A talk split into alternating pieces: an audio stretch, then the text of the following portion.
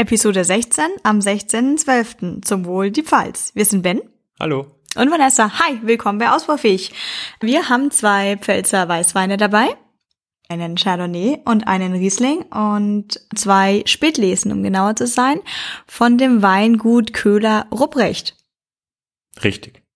Das ist gut so, dass das alles stimmt, was ich schon mal sage.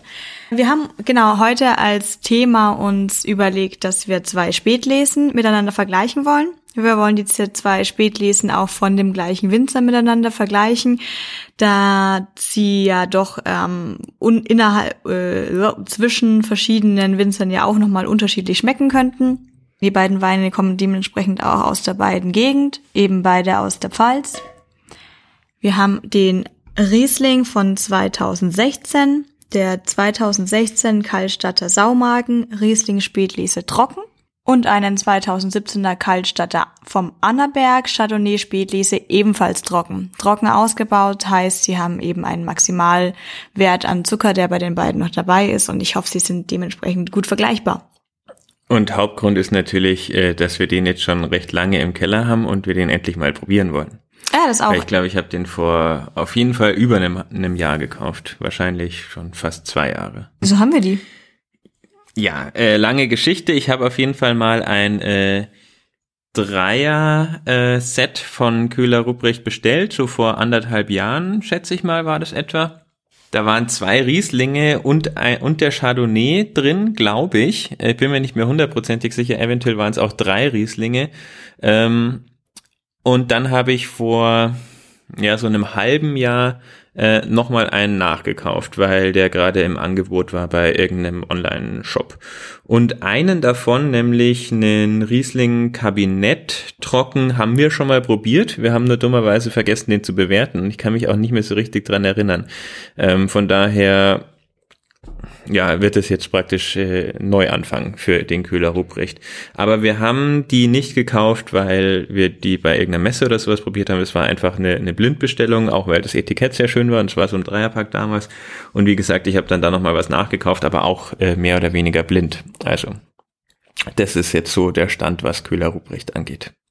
Zwei Punkte zu dem, was du gesagt hast. Nummer eins, wir haben hier gerade so vorgelesen, Spätlese und wir haben so Orte vorgelesen. Jetzt hast du gerade noch das Wort Kabinett gesagt. Da komme ich gleich zurück. Ansonsten muss ich dazu sagen, du meintest auch gerade, das Etikett wäre sehr schön. Nein. Was? Finde ich super. Das, genau so muss ein Weinetikett sein. Also der Wein da drin muss ziemlich gut sein, weil nein. Also genau so stelle ich mir jetzt das Etikett von einem Traditionswein, äh, äh, Weingut, äh, Traditionswinzer vor. Also das Weingut ist von äh, 1680. Es wurde allerdings irgendwann in den 2000ern verkauft. Ähm, angeblich ähm, Spiel ist der Original, äh, ist der ursprüngliche Besitzer aber noch irgendwie im Beirat oder was auch immer beratend tätig. Ähm, aber auf jeden Fall ist es ein Traditionsweingut und dann passt, finde ich, auch dieses Etikett, was du jetzt wahrscheinlich altertümlich findest oder weiß ich nicht, warum gefällt es dir nicht? Ich sage gar nicht, dass es nicht passt. Ich sage auch nicht, dass es nicht traditionell aussieht, aber diese, diese Schrift ist schon ein bisschen, ne? Also äh, wer, ich glaube, wenn man, man muss gar nicht nach Köhler Rupprecht übrigens speziell googeln, wenn man sich jetzt kurz mal das Etikett anschauen möchte. Es reicht tatsächlich, wenn man bei Google einfach mal nach Saumagen googelt, weil da Köhler Rupprecht scheint da wirklich ein Vorreiter zu sein. Da findet man relativ viel von ihm. Schaut euch an, vielleicht wisst ihr, was ihr meint. Ja, was ich meine. Wir könnten noch kurz besprechen, mit welchem wir anfangen sollten, bevor wir dann nochmal auf das Thema Spätlese Kabinett zurückkommen. Wir haben jetzt hier einen Chardonnay und wir haben einen Riesling von zwei verschiedenen Einzellagen, also der Chardonnay vom Annaberg, der Riesling vom Saumagen. Was würdest du denn vorschlagen, in welcher Reihenfolge man die beiden trinken sollte? Das sind jetzt gerade beide noch zu, kommen beide aus dem Kühlschrank.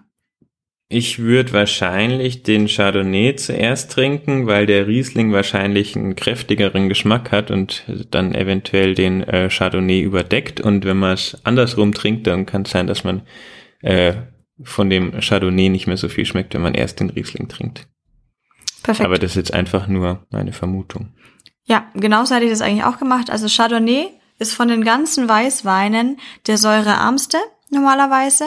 Von daher fängt man auch gerne mit ihm an. Danach würde man sich durch die Burgundersorten Weiß und Grau trinken und der Riesling hat dann äh, schon mit am meisten Säure und sollte man dann dementsprechend auch zum Schluss probieren. Also öffnen wir mal den Chardonnay. Der Chardonnay ist jetzt eben vom Annaberg. Köhler Rupprecht hat ähm, seinen Weinanbau an vier verschiedenen Einzellagen.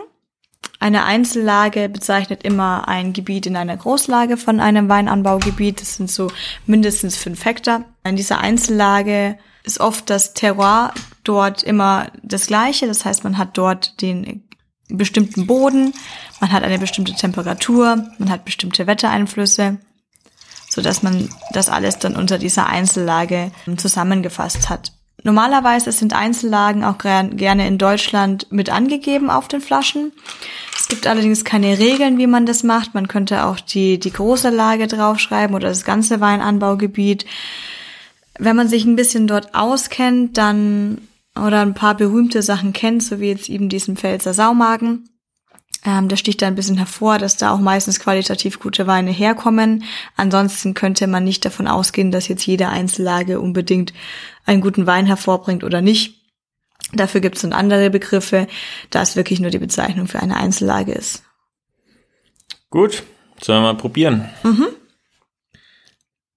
Jetzt von der Farbe her recht hell. Ja, das ist es. Der war, glaube ich, auch nicht im Holzfass, oder? Doch, und zwar sind von Köhler Rupprecht alle Weine in Holzfässern. Okay. Zumindest ist es das, womit sie auf ihrer eigenen Webseite werben. Sie sagen, dass alle Trauben handselektiert werden und konsequent in Holzfässern, und zwar alle spontan vergoren werden. Ich glaube jetzt einfach mal, dass das stimmt, wenn es da steht. Das heißt, vom Geschmack her, wenn man jetzt einen Weißwein hat, einen Chardonnay, der im Holzfass war, da ist jetzt das, wovon wir immer reden, wenn wir meinen, da wird jetzt wahrscheinlich dieser Schmelz durchkommen. Das ist irgendwie was ganz cremiges vom Gefühl her und vom Geschmack her. Man riecht jetzt schon, dass der jetzt hat jetzt keine knackige Frische, wie es bei einem Riesling zu erwarten wäre oder später zu erwarten ist. Ich finde es eine ganz feine, zarte Frucht. Ja, der Schatten. Riecht, das riecht schon fast wie eine Himbeere oder so. Das ist wirklich ganz, ganz zart und gar nicht dieses äh, grüne Obst oder ähm, so dieses Zitrus, äh, diesen Zitrusgeruch, den man oft bei, beim Weißwein hat. Dann ganz zart. Sehr süß riecht's auch. Allgemein gilt der Chardonnay jedenfalls als die eleganteste Traube, vor allem im Weißweinbereich. Das würde ich jetzt beim Geruch schon mal unterschreiben. Mhm.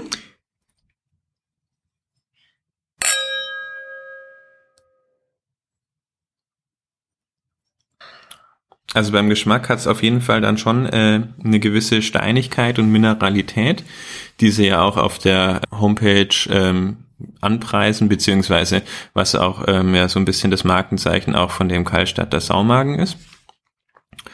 Ansonsten weiterhin finde ich sehr zarte Fruchtigkeit. Jetzt kommen schon ein bisschen so Zitrustöne äh, mit raus, auch so ein bisschen Apfel finde ich nicht so, wie man es jetzt meistens beim Riesling gewohnt ist, zum Beispiel, dass er wirklich so eine sehr ähm, penetranten Apfel- und äh, grünen Fruchtton hast. Das ist wirklich sehr zart, aber ich finde es für einen Chardonnay überraschend fruchtig eigentlich, weil ein Chardonnay ist oft eigentlich deutlich mh, hm, flacher und, und steiniger. Ja, da denke ich, hat auf jeden Fall diese Handselektion zusammen mit dem Holzfass, zusammen vielleicht sogar eben mit einer spontanen Vergärung, seinen Teil dazu beigetragen, dass da, dass man da alles von dieser Chardonnay-Traube rausgeholt hat, was man da rausholen kann. Zeichnet sich jetzt aus. Ich, fruchtig ist, ähm, geht in die, geht in die richtige Richtung, um das Ganze zu beschreiben. Ich würde jetzt einfach mal sagen, da es jetzt aber trotzdem jetzt nicht so, so, so saftig fruchtig ist und auch nicht sauer fruchtig, äh, dass es einfach sehr körperreich ist und ausgewogen auch auf jeden Fall. Wie gesagt, es ist ein trockener Weißwein. Ganz oft ist trockener Weißwein nicht mein Fall, da man die, da es eigentlich schon eher lieber mag bei Weißwein, wenn da noch mehr Restzucker vorhanden ist, um Säure auszugleichen. Das heißt, ich bin sowohl bei einem Silvaner, bei einem Riesling und bei vielen Burgundersorten eher dafür, einen halbtrockenen zu nehmen, weil es mir sonst zu sauer wäre. Hier merkt man jetzt überhaupt nicht, dass hier irgendwie eine, irgendwas davon zu markant wäre. Also normalerweise ist es ja so, dass diese Schmelzigkeit und die Mineralität zunimmt, wenn er ein bisschen offen ist, dass es bei der Luft zunimmt und dass die Fruchtigkeit und die Säurigkeit vor allem am stärksten ist gleich nachdem man es aufgemacht hat. Wir haben den ja jetzt direkt aufgemacht, wir haben ihn nicht äh, dekantiert und wir haben die Flasche nicht vorher ähm, offen stehen lassen. Und ich finde jetzt halt auch direkt nach dem Aufmachen ist es eine sehr angenehme Frucht. Und ich denke, dass das sich wahrscheinlich sogar noch ein bisschen mehr ausgleicht, wenn man den jetzt noch eine halbe Stunde oder so offen lässt. Mhm. Und ähm, die Mineralität und auch dieser Schmelz, der eigentlich typisch für ein Chardonnay ist, der ist noch sehr ähm, weich und ein bisschen im Hintergrund. Und ich denke, aber es so, wie, wie er mir jetzt vorkommt, dass das noch ein bisschen stärker rauskommt, wenn ein bisschen länger an der Luft war. Grundsätzlich könnte man jetzt vielleicht noch kurz über äh, die verschiedenen Lagen oder die verschiedenen Weinberge, besser gesagt, äh, in Kallstadt reden. Also es gibt da vier Weinberge um Kallstadt rum und äh, der bekannteste, der Kallstadter Saumagen, der ist, also ist mit Sicherheit der bekannt, die bekannteste Weinlage in der Pfalz. Angeblich eine der besten Weinlagen Deutschlands. Sagt zwar der Köhler Rupprecht, sagen aber auch viele andere, also ja. ähm, auch unabhängige ähm, äh, Sommeliers und äh, Weinverkoster äh, sagen, dass ähm, der Kallstatter Saumagen eine der besten Lagen Deutschlands ist. Und das, glaube ich, will schon was heißen. Das ist jetzt nicht nur der Köhler Rupprecht, der da anbaut, das sind ähm, noch mindestens drei oder vier andere Winzer, die ähm, da auch Lagen haben ähm, an diesem Weinberg. Ähm, aber ich glaube, Köhler Rupprecht ist schon auch einer der bekannteren. Und ähm, genau, also der Saumagen ist ähm, vor allem für seine Mineralität auch bekannt und der Kallstädter Annaberg, was äh, einer von den anderen Weinbergen in der Region ist, wo jetzt halt auch ähm, unser Chardonnay herkommt, der ist ähm, für ähm, ja, Sandstein und so einen kreidigen äh, Kreideuntergrund bekannt. Was es dann weiterhin noch gibt, ist ähm, der Kallstädter Steinacker und äh, der Kreidekeller. Ja, das ist alles direkt um die Stadt drumrum. Ähm, der Kallstatter Saumagen, äh, gut, habe ich jetzt halt auch nur gelesen, wo der Name angeblich herkommen kann, ähm, hat wohl was mit der Form von dieser, von diesem Weinberg oder von der Lage zu tun, die angeblich an den Saumagen erinnert, aber ich weiß nicht, wie ein Saumagen ausschaut, von daher keine Ahnung, das ist halt irgendwie so ein, so ein rundes, äh, ovales Ding. Ah, ja, Saumagen. Könnte aber auch alles andere sein, was rund oder oval ist. Saumagen ist ja so auch ein traditionelles Pfälzer Gericht. Ja. Daran hatte ich jetzt eher gedacht. Du meintest gerade eben, dass der Saumagen ist vor allem bekannt eben für seine Mineralität. Die kommt in dem, äh, in dem Fall daher, dass dort viel Kalksandstein ist als Boden. Also ähm, beim Weinanbau, man hat sehr viele verschiedene Böden. Halt Kalksandstein ist ein Beispiel dafür. Ein anderes Beispiel wäre Muschelkalk oder ein anderes Beispiel wäre wiederum Buntsandstein oder Lehmböden und so weiter. Es gibt kein Gut und es gibt kein Besser und es gibt kein Schlechter. Diese Böden sorgen generell dafür, dass man schon mal dem Wein so einen bestimmten Grundgeschmack mitgeben kann. Was man leider oder auch glücklicherweise, da Wein, Wein, Wein ist was sehr komplexes, nicht sagen kann, ist, dass ein Wein vom Muschelkalk schmeckt immer so, ein ähm, Wein mit, der auf Kalksandstein gewachsen hat, schmeckt immer so. Dadurch kommt ein, da, da, da, da kommt einfach noch viel mehr hinten äh, mit bei der Bearbeitung rein. Wie ernährt man die Trauben, wie, wie erntet man sie, wie wird es, in welchen Fässern wird es gelagert und wie werden sie dann eben noch vorbereitet, also was passiert da eigentlich noch im Keller. Der Kalksandstein kann eben mehr Mineralität mit reinbringen, da der Boden so ist. Es ist auch ein sehr guter Boden dadurch, dass der, die, die Riesling, die, die Wurzeln von der Traube dort sich sehr gut anhaften können. Und es hat jetzt gleichzeitig eine gute Wasser, ähm, ja, die, die, die können gut Wasser lagern, die Steine, und gleichzeitig auch Wärme. Das heißt, egal wie jetzt, nicht egal, aber unabhängiger davon, wie das Wetter jetzt oben ist, ähm, speichern diese Steine eben einfach die Wärme mit und versorgen so ununterbrochen auch die Trauben. Der Chardonnay auf der anderen Seite, der kommt von einem anderen Berg, äh, weil es da einen Boden gibt, der für den Chardonnay speziell besser ist. Und zwar ist der Annaberg ausgezeichnet durch seinen hohen Sandsteinanteil. Da ist es etwas schwieriger für die Wurzeln. Hier, hier haben wir zum Beispiel weniger Wasser Lagerung, da es einfach ins Erdreich dann durchflutscht, aber auch eine sehr gute Wärmespeicherung. Beim Riesling speziell ist es noch, dass der, die, die, diese Traube sich extrem gut dafür eignet, verschiedene Lagen verschieden schmecken zu lassen. Deswegen ist der Riesling immer wieder eine neue Überraschung, je nachdem auf welchem Boden er wächst oder auf welcher Lage er wächst, dass der Riesling dafür typisch ist, dass er grundsätzlich dann auch immer wieder anders schmeckt, was man vielleicht bei anderen Trauben nicht so gut herausarbeiten könnte. Okay. Jetzt würde ich gerne den Riesling probieren, glaube ich, nachdem du das so erzählt hast. Ja, tu dir keinen Zwang an, die Flasche steht hier. Die steht jetzt noch, ist schön. Einmal probiere ich nochmal den Chardonnay. Mhm. Ja, jetzt ist er auch erstmal zehn Minuten offen, der Chardonnay, aber ich finde, dass er sich deutlich, wie soll man sagen, also er wird jetzt deutlich ausgewogener. Ich würde nicht unbedingt sagen milder, aber die verschiedenen Geschmäcker binden sich einfach besser ineinander ein, harmonieren besser miteinander und eben, wie ich auch schon erwartet hatte, diese Steinigkeit und der Schmelz von dem Chardonnay äh, kommt jetzt ein bisschen stärker raus. Also ähm, er schmeckt mir praktisch von Minute zu Minute besser, muss ich sagen. Ich lasse jetzt noch mal ein bisschen was von dem Chardonnay im Glas und äh, schenke mal den Riesling in ein frisches Glas ein. Dann können wir den später noch mal probieren. Ja, ich fasse es auch ganz schnell zusammen. Er ist ziemlich gut. So, und dann kommen wir jetzt zur besten Lage Deutschland. Sehr aufregend. Ähm, genau, der Riesling von 2016. Äh, es gibt kein Haltbarkeitsdatum bei Weinen. Es wird bei Weißweinen empfohlen eins bis ein bis drei Jahre. Es wird bei Rotweinen empfohlen fünf bis sechs Jahre. Aber auch das ist von wahnsinnig vielen Faktoren abhängig. Alle Weine, die im Holzfass waren, sind durchaus länger haltbar. Und auch alle Weine, die eine Spätlese sind, sind so einen Ticken länger haltbar. Deswegen spricht man auf jeden Fall nicht von Mindesthaltbarkeitsdaten, sondern von Trinkfenstern 2017, 2016 hier, wir haben jetzt gerade 2019, das ist jetzt dafür, dass die bei dem Holzfass waren Spätlesen sind. Ich denke, wir sind genau in den besten Jahren hier. Ich glaube, man nennt es auch Trinkreife und nicht Trinkfenster. Gibt beides. Trinkfenster steht manchmal auf so Tabellen. Das heißt natürlich auch alles nicht, dass die in diesen Jahren äh, nicht auch schon schlecht sein könnten. Dinge können immer passieren, sie können immer korken, es kann immer was äh, Verschmutztes mit reingekommen sein. Es kann auch sein, dass man auch einen Weißwein mal zehn Jahre aufhebt und dann aus Versehen wiederfindet und aufmacht und er großartig ist. Aber dann sind wir hier jetzt eben, was hast du gemeint? Trink? Trink? Reife? Dann sind wir jetzt in einer guten Trinkreife. Ah, der riecht komplett anders. Oh je. Oh, Mhm. hoffentlich ist das nicht das Glas. Wieso ist das Glas? Ja, ist schon ein bisschen äh, staubig riecht. Nee, das war durch das Holz. Der staubige. Der staubige Geruch.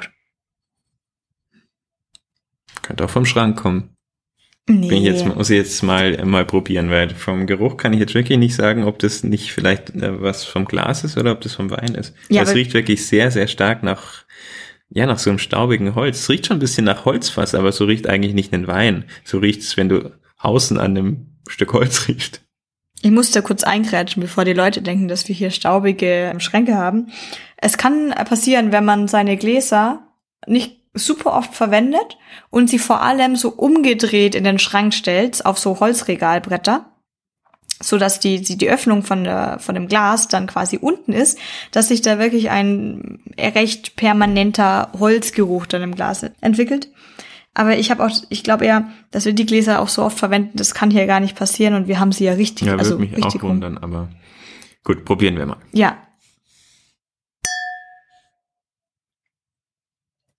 Unterschied wie Tag und Nacht.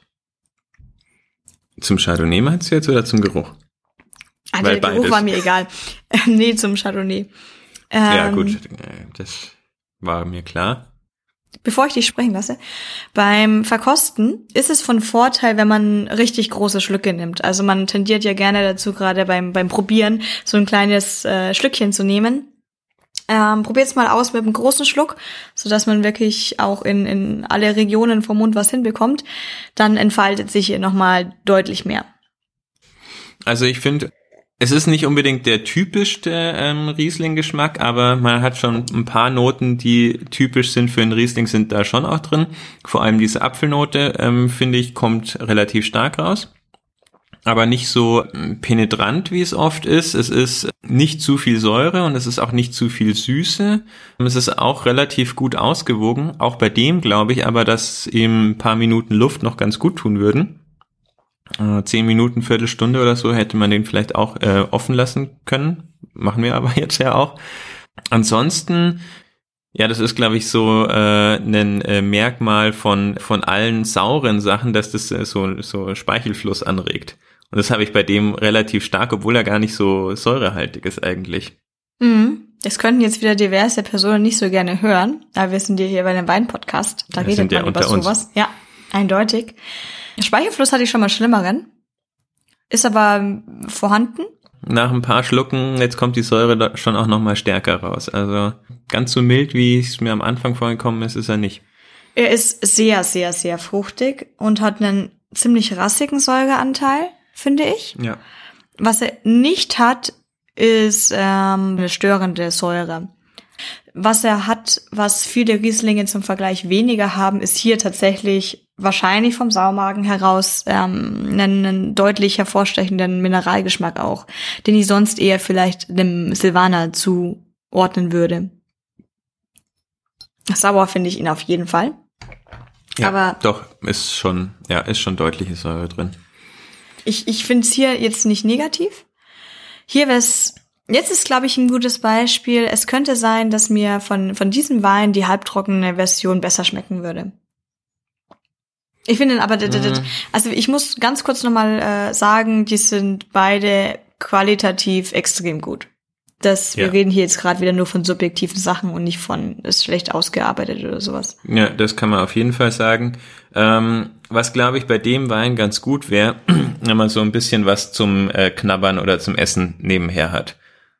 Äh, keine Ahnung, einfach nur äh, Weißbrot oder sowas würde wahrscheinlich schon reichen, weil der einfach ähm, ja, dadurch, dass das den Speichelfluss so anregt, ha- hat, äh, bräuchte man irgendwas anderes jetzt im Mund die ganze Zeit. Man könnte auch Wasser trinken oder so, aber Wir können gleich nochmal äh, länger darüber reden, was eigentlich das Wort Spätlese bedeutet. Was es auch bedeutet, ist, dass der Wein mehr Alkohol hat. Und mehr Alkohol, größere, La längere Lagerfähigkeit. Das ist äh, die ganze Magie dabei. Da haben wir gar nicht nachgeschaut. Ähm, ja, so viel ist es jetzt auch wieder nicht. Also der Riesling hat jetzt 12% Alkohol. Und der Chardonnay hat 13. Gut, 13, ja, für ein Chardonnay ist schon, äh, schon gut, aber 12 für einen Riesling ist jetzt eigentlich ganz normal. Das ist jetzt nicht besonders viel. Okay, und jetzt ist die Frage, was ist eigentlich eine Spätlese? Das ist äh, eine Lese, die ist später als die anderen. Ja, tatsächlich ist das Wort relativ selbsterklärend. Ähm, es gibt solche Dinge wie Kabinettweine und es gibt Auslesen. Und hier gibt es dann zum Beispiel noch, wie heißt das ganz später, diese Beeren-Trockenauslese, die dann schon sehr, sehr süß wird und sehr honiglich. Naja, nach der Spätlese kommt erstmal noch die Auslese und danach gibt's noch die Trockenbeerenauslese, ja. Ah, Trockenbeeren, nicht Beerentrocken. genau, ähm, die Spätlese, die wird, wenn man die Trauben erntet, dann ist das die Lese und in der Spätlese findet eben später statt als Kabinettweine. Wir haben ja gerade am Anfang gemeint, dass wir vom Riesling auch den Kabinett hatten. Was bedeutet das für den Wein, der später rauskommt? Das bedeutet, dass der Wein länger reifen konnte, eben dann gerade auch zu den warm, wärmeren Jahreszeiten, da also nochmal schön die Sonne abbekommen hat. Dadurch können die Trauben mehr Zucker entwickeln und dadurch kann der ganze Wein generell mehr Alkohol entwickeln und hat trotzdem mehr Restsüße zum Ausgleich. Da hat man dann meistens einen vollmundigeren Geschmack, den man daraus bekommt. Es ist normalerweise deutlich teurer. Also ich meine, es ist nicht so ein Euro teurer. Ich würde schon sagen, so ein paar Euros teurer als eine normale, als ein normaler Kabinettwein. Man hat dadurch, dass man die äh, wachsen lässt, eine höhere Gefahr zwecks Wetter und auch zwecks Insekten. Also gerade Wespen futtern ja ganz gerne mal diese prallen, süßen Trauben dann auf. Man hat je nach Wettereinflüssen, wenn es dann schon wieder sehr das Regnen anfängt, dann muss man aufschauen mit Krankheiten, mit Pilzen etc. Dementsprechend ist es alles ein bisschen mehr Arbeit, kommen wahrscheinlich auch ein bisschen weniger Trauben raus. Aber den Wein, den man dann auch rausbekommt, schmeckt meistens auch so einen Ticken besser. Und die Auslese wird dann nochmal später geerntet. Und die Trockenbeerenauslese, da sind wir dann meistens schon bei Weinen von mindestens 20, 30 Euro. Ich glaube, viele, die ich sehe, sind so um die 50 Euro, kommen dann meistens in so eher so 0,5 Liter und sind schon fast in die Richtung, in die Richtung von einem Dessertwein, dass man den einfach eher als Stamperl trinkt und nicht einfach mal so mal nebenher. Äh, das Ganze hat nichts damit zu tun, ob ein Wein jetzt nur ein trocken oder restsüß ausgebaut wird. Das hat damit überhaupt nichts zu tun. Das kommt immer noch drauf an, was die Winzer dann damit erreichen wollen. Ähm, es ist eine Erhöhung der Restsüße allerdings erlaubt, weil das verwendete Traubenmost, das sich zu Alkohol umwandelt, die gleiche Qualität aufweist, weil es gibt ja generell mehr Restsüße. Und ob einen jetzt Spätlesen oder Kabinett schmecken, ist auch meistens dann sehr von, einfach von dem Event abhängig, wozu man das jetzt gerade trinken möchte. Wenn es jetzt eher, wir haben jetzt gerade, ist jetzt relativ kalt vor und äh, draußen und da habe ich gemeint, hey, einen Weißwein, eine Spätlese können wir doch auch trinken, wenn es kalt ist, ist ein bisschen was Besonderes, fühlt sich irgendwie wärmer an. So ein Kabinett ähm, erschlägt einen nicht so, wie eine Spätlese einen erschlagen kann, eignet sich dann ganz toll im Sommer eher auf der Terrasse als einen guten Kabinettwein. Mhm. Wenn ich jetzt noch was Technisches sagen soll, dann kann ich sagen, dass eine Spätlese mindestens 85 Grad Öchsle haben sollte. Das ist das Mostgewicht. Das ist richtig. Das aber ist die, der Zuckeranteil, oder? Mhm. Das kann ich mir nie merken. Genau, aber eigentlich ist es auch egal, weil es muss einfach nur schmecken. Zum Vergleich, Kabinett Spätlese, also Kabinett ist was vollmundigeres, ist auch was schwereres vom Gefühl her, hat oft einen Ticken mehr Alkohol drinnen. Würde man jetzt sagen, eher so für die Candlelight Dinners und Kabinett einfach jederzeit. Also Spätlese kann auch anstrengend sein. Ich würde mich jetzt noch fragen, was kosten die beiden denn? Genau, ähm, ja, Geld. Ja, richtig. Also wir haben einerseits den Riesling Spätlese vom äh, Karlstadter Saumagen, der kostet 18 Euro die Flasche.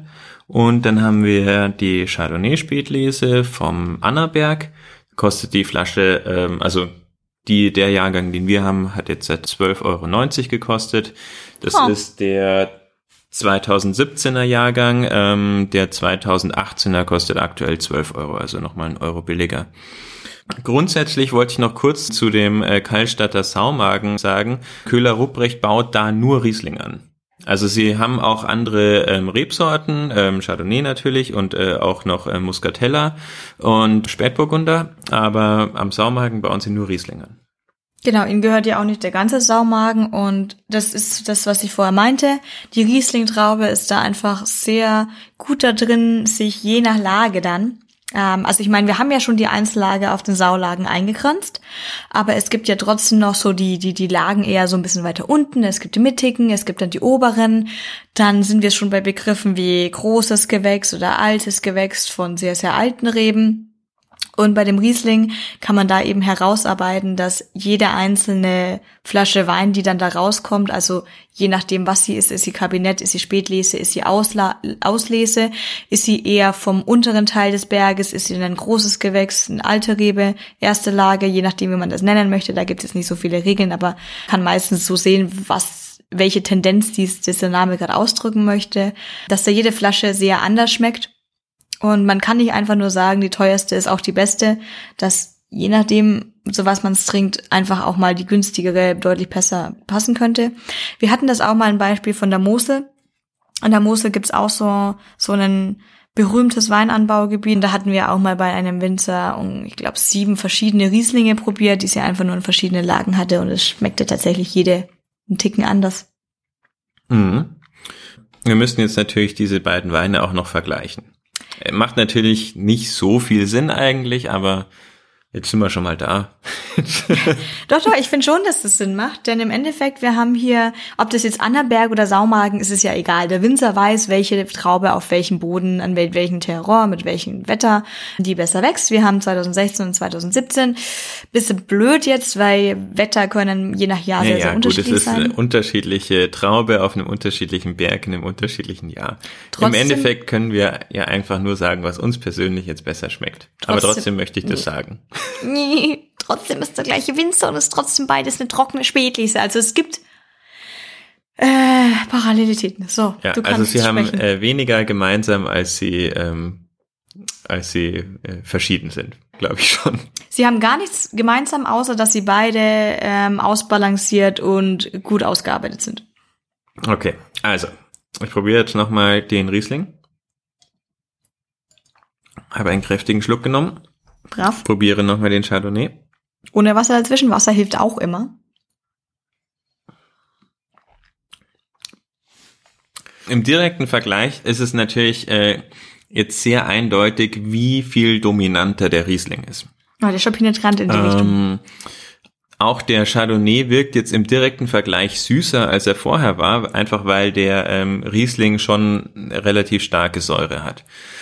Grundsätzlich würde ich ähm, mich auf jeden Fall für den Chardonnay entscheiden, äh, aus meinem äh, persönlichen Geschmack. Er schmeckt mir einfach besser, ähm, wenn das nicht ganz so viel Säure hat. Außerdem mag ich einfach Chardonnay allgemein äh, super gerne. Ähm, und der ähm, speziell, weil es einfach ein Chardonnay ist, der finde ich schon ein bisschen anders schmeckt. Also jetzt nicht irgendwie was total extravagantes, was es ja auch teilweise gibt. Wir hatten ja dann auch super Rick Chardonnays oder sowas, die dann super extravagant sind. Nee, es ist schon noch ein, äh, ein normaler Chardonnay mit äh, den Eigenheiten und dem Geschmack, den man von einem Chardonnay erwartet. Aber es ist alles sehr mild, alles sehr gefällig und eine sehr zarte Frucht, die ich bis, also die ich eigentlich nicht so kenne vom Chardonnay. Das schmeckt mir alles insgesamt sehr, sehr gut.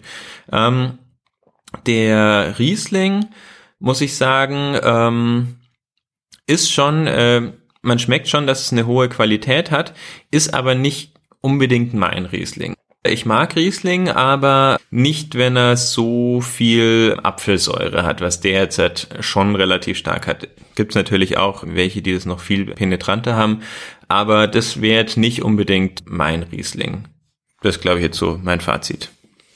Der Riesling ist allgemein bekannt als der König der Trauben oder der König der Weine, glaube ich. Naja, König das sagen auch nur die Deutschen. Ja, natürlich sagen das die Deutschen. Ähm, ich, es gibt keinen Riesling, den ich quasi einfach so mag. Ich finde Riesling immer anstrengend. Da bin ich wahrscheinlich dann eher auch in der Minderheit, da eben der Riesling Ja. schon sehr beliebt ist. Ich bin immer auf der Chardonnay-Seite, also das heißt, wenn ich nicht weiß im Restaurant, was ich bestellen sollte, tendenziell immer einen Chardonnay. Ich mag das eher, wenn es ein bisschen milder ist. Das ist ein sehr guter Chardonnay, da alle diese feinen Geschmäcker, feinen Eigenschaften, die er hat, dann aber sehr gut ausgearbeitet sind, so dass man diese lange auch im Mund schmeckt und sehr viele verschiedene davon, je nachdem, ob Zungenspitze oder beim, beim Schlucken oder so weiter. Ich würde mich ganz klar für ein Chardonnay entscheiden. Punkt. Hm. Ähm, ja, nochmal kurz äh, zum, Scha äh, zum Riesling. Also ich mag eigentlich Riesling schon, aber ich mag nur ganz bestimmte Rieslinge. Und ähm, wie ich gerade schon gesagt habe, also was ich eben nicht mag, ist dieser Apfelgeschmack. Und der ist, äh, manchmal ist der extrem penetrant, dass dieses äh, ganze Getränk nur noch wie Apfelsaft schmeckt. Das ist jetzt hier definitiv nicht der Fall, aber es kommt trotzdem relativ stark raus und das mag ich einfach nicht so gerne. Also Genau, es ist kein Apfelsaft. Ich habe jetzt, was wir nicht haben, das finde ich ähm, sehr positiv. Wir haben nicht so ein penetrantes Pfirsich mit im Geruch oder im Geschmack. Das kann bei Rieslingen oft passieren. Ähm, daran kann man sich auch gewöhnen, wenn man Rieslinge nicht so kennt. Riesling wird viel angebaut, weil Riesling generell beliebt ist. Das lässt sich auch gut verkaufen. Und je nachdem, mit welchen Hefen man arbeitet, kann da schon so eine ziemliche Pfirsichfrucht mitkommen, die eigentlich erst durch die Hefen reinkommt und nicht durch die Traube. Damit kann man fast diese Fruchtigkeit und Säure noch ein bisschen manipulieren und stärker rausarbeiten. Das ist bei dem Riesling alles nicht so. Das ist eigentlich alles ganz gut, aber ein dicken Der. Riesling ist halt das, was Leute typischerweise als erfrischend bezeichnen. Das ist äh, so eine ähm, Bezeichnung, mit der ich überhaupt nicht mitgehen kann, weil ähm, Leute immer saure Dinge als erfrischend bezeichnen. Für mich ist was Saures nicht erfrischend, für mich ist was Saures anstrengend. Ähm, ist jetzt bei dem nicht so schlimm, aber grundsätzlich diese Assoziation von wegen, irgendwas ist erfrischend, weil es sauer ist, macht für mich überhaupt keinen Sinn. Ich finde Dinge, die sauer sind, einfach nur wahnsinnig anstrengend. Die machen mich kaputt, die erfrischen mich nicht. Trockener, wir haben jetzt beide hier in trocken ausgearbeitet. Ich meinte, vielleicht wäre der Riesling für mich ein bisschen besser, wenn er halbtrocken wäre. Durch die Restsüße könnte man die Säure ein bisschen besser einbinden. Was bedeutet das eigentlich alles? Bei einem trockenen Weißwein sollte man maximal 9 Gramm pro Liter Zucker haben. Das heißt, gut, wir haben jetzt hier so 0,7, 0,75 Flaschen oder sowas. Aber sagen wir mal, ein, äh, ich glaube, ein Stück Würfelzucker hat 10 Gramm Zucker. Was? Hm? Ein Würfelzucker ist 10 Gramm schwer. So ja, schwer. Meinst du jetzt, das, was meinst du jetzt, dass äh, 9 Gramm Restzucker in einem trockenen Wein wäre dann quasi viel Zucker da drin? Nee, ich finde, ähm, 10 Gramm klingt viel, aber ein Stück Würfelzucker auf 0,7 äh, Liter ist jetzt natürlich nicht so viel. Ich meine, wenn man das jetzt mit irgendwas, äh, mit irgendeinem Ab hm. Jetzt kommt schon wieder Apfelsaft. Wenn man das mit einem typischen Fruchtsaft vergleicht, den äh, und dir überlegst, da ist halt ungefähr ja, den kannst du erstmal die Flasche zur Hälfte voll mit Würfelzucker machen und dann schüttest du noch ein bisschen Wasser drauf und dann hast du Saft. Also, ja, das ist dann natürlich dann nicht so viel. Aber hast du jetzt nochmal nachgeschaut, wie viel ein Gramm, äh, ein Würfelzuckerstückchen Gramm hat? Genau, ich habe ganz fix nachgeschaut und muss mich korrigieren. Entschuldigung. Ein Würfelzucker, ein handelsüblicher in Deutschland, hat drei Gramm. Das heißt, bei 9 Gramm wären wir dann bei drei Würfel Okay, das, äh, das klingt eher so, weil 9 Gramm Restzucker ist normalerweise was, was man schon schmecken kann. Da schmeckst du schon, mhm. dass der ein bisschen süß ist. Und das würde bei einem Stückchen Würfelzucker, das wäre zu wenig. Also ja. drei, ja, das klingt für mich, äh, macht mehr Sinn. Weil das dann oft nicht so süß ist, wie man es eigentlich aber hätte haben wollen, wurde da das Wort feinherb erfunden. Da kann es auch gerne mal bis 25 Gramm Restzucker gehen, aber das ist nicht festgeschrieben. Ich wollte es gerade sagen, weil ich kenne einige feinherbe Rieslinge, die über 20 Gramm haben. Ja, es gibt eben dann Leute, die sagen, sie wollten halt so ein bisschen mehr, aber sie wollten nicht lieblich draufschreiben, weil wer will schon lieblich trinken, das möchte man ja eigentlich nicht. Benutzt man das Wort feinherb und da hatten viele, mit denen ich gesprochen hatte, halt immer so die 25 Gramm als Grenze. Und ein, ist aber, glaube ich, gar nicht offiziell festgelegt. Nö. Äh, Feinherb kannst du machen, was du willst. Ja, du kannst auch staubtrocken machen. Und lieblich hat man dann zwischen 18 und 45 Gramm Restsüße. Das sind dann Gut, da 15 Stückchen dann, äh, Würfelzucker. Beim Dessertwein dann teilweise. Ich habe vergessen die Preise, die du genannt hast. Ich hätte mich jetzt okay. für den Chardonnay entschieden. Wie viel würde mich das Chardonnay jetzt kosten, wenn ich ihn jetzt haben will? Ähm, ja, das ist jetzt schwierig, weil die gibt's nicht mehr. Oh, den okay. 2017er. Mhm. Ähm, wir haben damals 13 Euro dafür bezahlt. Wenn du jetzt den 2018er kaufen willst, den, den gibt's jetzt aktuell noch, ähm, der kostet 12 Euro. Das finde ich ein, ein super Preis für den Wein. Und ich kann von meiner Seite auch sagen, für 12 Euro, es ist nicht für jeden günstig, quasi so ein Preis für einen Weißwein. Ich kann aber sagen, die 12 Euro sind hier sehr gut investiert in den Chardonnay. Beim Riesling, ja, nicht mein Ding. Da würde ich gern eine Diskussion aufmachen. Mhm. Warum sind Leute bereit, für Rotwein mehr zu zahlen als für Weißwein? Man sagt doch immer so, ja, 10 Euro Rotwein, okay, aber 10 Euro für einen Weißwein, das ist schon teuer. Warum ist das so? Äh, keine Ahnung, ich zahle viel Geld für alles, was ich trinken möchte. Ich würde nicht auf die Idee kommen, irgendwas Günstiges zu trinken, auch wenn ja, aber das ist doch wär. jetzt nicht, äh, also das kennst du doch, oder? Ich kenne das Phänomen, von dem du sprichst. Ich habe keine Antworten. Ihr müsst eine Studie machen. Was ich mir vorstellen könnte, in Deutschland gibt's eher Weißwein als Rotwein. Also kann man da tendenziell vielleicht ein bisschen günstiger rankommen. Gut, man kann auch einfach in den Supermarkt gehen und spanischen Rotwein kaufen, den gibt's da auch günstig. Genau, also im Supermarkt kriegst du ja auch äh, locker einen Rotwein für drei Euro in die Flasche. Also was, das kann es jetzt nicht sein. Was sein kann, ist, dass man Weißwein normalerweise immer nur in einem Stahltank ausbaut, während man Rotwein sehr oft in einem Barrik ausbaut. Weißwein wird meistens nicht so oft gelagert, weil das gar nicht so gut für den Wein ist, während man Rotwein teilweise länger liegen lässt, um ihn halt ja, lagern zu lassen. Da Ausnahmen bestätigen die Regeln und oft äh, der äh, länger gereifte Weißwein, und da gibt's ja auch genügend Beispiele, wo äh, der Weißwein über Jahre im Barrik ausgebaut wird, das sind halt fantastische Weine. Es gibt aber eben auch kurzgelagerte, die einfach halt auch sehr, sehr gut sind. Ja, also beim Rotwein auch. Also ich verstehe den Unterschied einfach nicht. Ja, ich kann gerne jetzt mal in den nächsten zwei Wochen alle Leute nerven und dauernd fragen, warum das so ist und dann nochmal davon erzählen. Allerdings habe ich dann mittlerweile auch so viele qualitativ, qualitativ gute Weißweine getrunken. Das waren oft die spontan vergorenen, das waren oft die, die im Holzfass waren, das waren oft Chardonnays, die dann auch, äh, wir haben es letzte Woche erwähnt, äh, bei der letzten Episode von der Forum Vini, von den entweder The Raptor oder The Falcon, ich verwechsel die beiden, von den Appellweinen. Das ein, äh, recht teurer Chardonnay ist für 18, 20 Euro so um Dreh. Da sind mir die, die, die Euros das auch wirklich wert. Da finde ich halt, äh, also für 20 Euro muss ein Wein natürlich schon sehr gut sein. Also ich kaufe mir jetzt nicht einen durchschnittlichen Wein für 20 Euro. Aber ähm, gerade das, was es da bei den äh, Weißweinen für die äh, in der Preiskategorie gibt, also sagen wir mal so zwischen 17 bis 20 Euro, das sind teilweise exzellente Sachen dabei. Und bei Rotwein von 17 bis 20 Euro, da habe ich schon so viel getrunken, was einfach absolut furchtbar war. Das ist halt eine ganz, also das verstehe ich nicht so ganz. Warum äh, sowohl Leute erstmal bereit sind, äh, mehr Geld für Rotwein zu zahlen und halt auch Winzer einfach ähm, die Möglichkeit haben, aus irgendeinem Grund äh, durchschnittlichen Rotwein deutlich äh, teurer anzubieten als durchschnittlichen Weißwein. Ja, ich stimme den. Ich wollte dir genau das gleiche auch gerade sagen, bevor du es ausgesprochen hast. Also viele Weißweine in dem Bereich 16 bis 20 Euro. Da waren wirklich Spitzenweine dabei.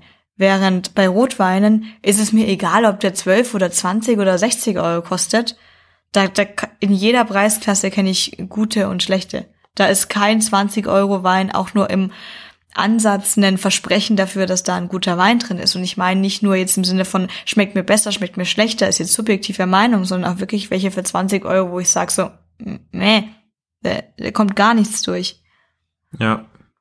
Und das finde ich halt so ein bisschen komisch, weil im Endeffekt ähm, ist ja der Genuss im Endeffekt nachher gleich, ob du jetzt einen guten Rotwein oder einen guten Weißwein trinkst. Natürlich gibt es unterschiedliche Gelegenheiten, aber äh, ein guter Rotwein ist ja nicht besser als ein guter Weißwein. Ich könnte mir eben nur vorstellen, dass man traditionell Weißweine nicht in einem Holzfass hatte. Spontane Gärung ist sowieso ein ganz neues, hippes Vielleicht Ding. Vielleicht ist es einfach die Zeit, das kann schon sein, äh, dass man halt den Weißwein direkt äh, Ende der Saison, paar Monate im äh, Stahltank und dann äh, kannst du ihn verkaufen, wohin äh, gegen der Rotwein vielleicht ein Jahr noch in, äh, im Stahltank oder im Holzfass ist und dann einfach deswegen teurer ist, weil er halt mehr Arbeit ist. Also die Zeit, die halt bezahlt werden muss. Oder eben noch viel mehr Jahre. Bei spanischen Weinen hast du ja zum Beispiel die größte Unterscheidung, nach der du gehen kannst, ist, ob du, oh Gott, wie heißt denn alles, ähm, einen Reserva oder einen Gran Reserva hast. Das sind ja alles diese Jahresbezeichnungen. Ja, gut, also ja, mit Zeit muss bezahlt werden. Das ist ja auch beim Whisky so. Ähm, das, das ist klar. Gut, da hast natürlich recht. Also ein Wein, der äh, ein Weißwein kann ja auch teilweise ähm, über ähm, ein, zwei, drei Jahre äh, gelagert werden. Da muss es natürlich auch bezahlt werden. Das ist halt sehr viel seltener als beim Rotwein. Trotzdem finde ich nicht, dass danach die äh, jetzt subjektive Qualität von einem Wein, von einem Rotwein, der vielleicht fünf Jahre im Fass war, so viel anders ist wie von einem Weißwein, der ein Jahr im Fass. Aber egal. Ich werd, wir werden es wahrscheinlich nicht raus. Es gibt halt auch, ähm, es klingt jetzt vielleicht doof, aber es gibt halt mittlerweile auch schwere Weißweine. Ja. Ich soll, glaube ich, kurz trinken. Ich soll trinken, wie der Riesling jetzt schmeckt, frisch aus der Flasche ausgeschenkt. Riecht noch genauso. Riecht immer noch nach Holz. Ich wollte nur so ähm, langsam auf das ähm, finale Fazit hinarbeiten.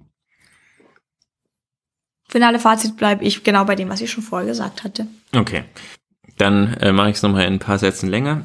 Grundsätzlich, Chardonnay ist einfach meine Lieblingsweißweinsorte. In dem Fall finde ich für äh, 12 Euro das ein wahnsinnig gutes Preis-Leistungs-Verhältnis, würde ich jederzeit wieder kaufen. Ähm, ich kann es jetzt natürlich nur für den 2017er sagen, aber ähm, wenn der 2018er ähm, auch ungefähr genauso schmeckt, ist eine absolute Kaufempfehlung. Der Riesling Jetzt ist er, wie lange ist er jetzt offen? Knappe halbe Stunde mhm. ungefähr. Ich habe ihn jetzt gerade noch mal probiert. Ich kann das auf jeden Fall wertschätzen. Ich finde, man schmeckt, dass da einerseits eine sehr gute Lage und ein sehr guter Boden dabei ist und man schmeckt, dass ähm, der auch qualitativ sehr hochwertig hergestellt wurde. Es ist nur leider nicht mein Geschmack. Ich probiere jetzt nochmal kurz einen Schluck. Ich kann nicht sagen, es ist nicht mein Geschmack. Es ist ich würde mir einen anderen Riesling wünschen. Also Rieslinge, die ich gerne trinke, schmecken anders, sagen wir es mal so. Ich kann es das verstehen, dass er diesen Preis kostet. Ist definitiv ein qualitativ hochwertiger Riesling. Ich für mich würde ihn jetzt nicht unbedingt für 18 Euro nochmal kaufen. War eine, eine schöne Experience, äh, das zu probieren. Nicht unbedingt meins. Allerdings bei dem Chardonnay jederzeit wieder. Ich habe gesehen, dass der Winzer auch einen äh, Muscatella äh, zum Beispiel herstellt. Das ist was, was ich auch unbedingt probieren möchte. Genau, ein Muscatella im Vergleich ist eine Traube, die doch deutlich süßer ist und mehr blumiglicher schmeckt, wird dann auch, es gibt sie auch in allen ähm, Sorten wie trocken, halbtrocken und lieblich. Da kann man auch nochmal sehr viel rumspielen. Es kann man eben auch sehr gut als Dessertwein ausbauen. Man kann ihn aber auch eher frischer ausbauen, obwohl er dann trotzdem nochmal mehr blumiglicher schmeckt. Ähm, den Muscatella habe ich auch gesehen, würde mich auch interessieren. Wer generell an Pfälzer Weinen interessiert ist, kann entweder einfach in die Pfalz fahren. Ich glaube, da kommt man ganz gut durch oder auch nächstes Jahr uns bei der Residenz treffen. Da gibt's jedes Jahr das Pfälzer Weinfest. Ansonsten wäre auch trotzdem für mich noch wichtig jetzt für den Abend. Ich denke trotzdem, dass man Spätlesen, Weißweine auch gut im Winter trinken kann, auch wenn man normalerweise ein Typ ist, der sagt im Sommer Weißwein und im Winter eher Rotwein. Gut, dann machen wir zu für heute. Es hat mich sehr gefreut. Als nächstes kommt Weihnachten. Da kommt eine kleine Weihnachtsepisode. Lasst euch überraschen und bis später. Tschüss. Bis zum nächsten Mal.